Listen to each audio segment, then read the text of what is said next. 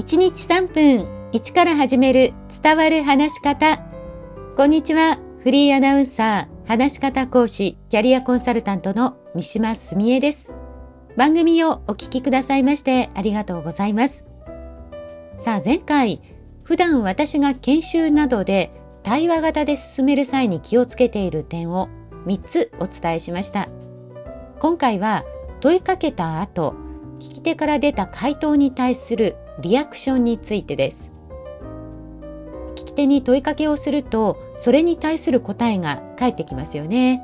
でも、せっかく出てきた答えに何のリアクションもせずに話を続ける人がいます。それは、その問いかけが自分の話をしたいための問いかけになっているからです。答えた相手は、せっかく答えたのに、それに対して何もないのともやもやしてしまいますし、まあなんかこう自分を大切にされていないと感じ取るんですよね。そうすると結果聞き手は話し手を信頼できなくなり伝えたいことが伝わらないということが起きてしまいます。まずは問いに対して答えてくれたこの部分に感謝を持つことが私はとても大切だと考えています。なので回答をいただいたら私は次の順番を意識しています。それは感謝、相手の話の受け止め、そして自分の考えを伝え、最後にもう一度感謝を伝える。こうすると答えた相手もあなたが聞いていることを感じられますし、信頼関係を深められるんです。例えば、コミュニケーションで大切なことって何だと思いますか？と問いかけたとしましょう。それに対して、お互いを理解し合うことだと思いますという答えが返ってきたとします。それに対して、ありがとうございます。お互いを理解し合う大切なことですよね。コミュニケーションの基礎だと私も考えています。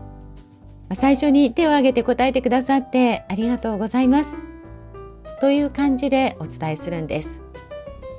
この後もう少し他の意見が欲しい時は、まあ、例えば具体的にどういう点に気をつけて行えばお互いに理解し合えるでしょうかというような問いかけに進んでいきます。まあ、ここで注意が必要なのはもし自分が考えている答えと違う答えが返ってきても絶対に相手の意見を否定するような言い方はしないことです。例えばそういう考えもあるでしょうが他にはとかそれは今の問いとは少し違う答えですねというふうに相手を否定することはしないこと。聞き手は千差万別いろいろな考え方があります。逆にそういう考えもあるんだなと自分の学びに変えるくらいの気持ちでいるといいのではないかなと私は思っています。まずは答えが出てきたことに感謝。ここを忘れずに向き合うと相手へのリアクションは変わってきます今日も最後までお聴きくださいましてありがとうございました。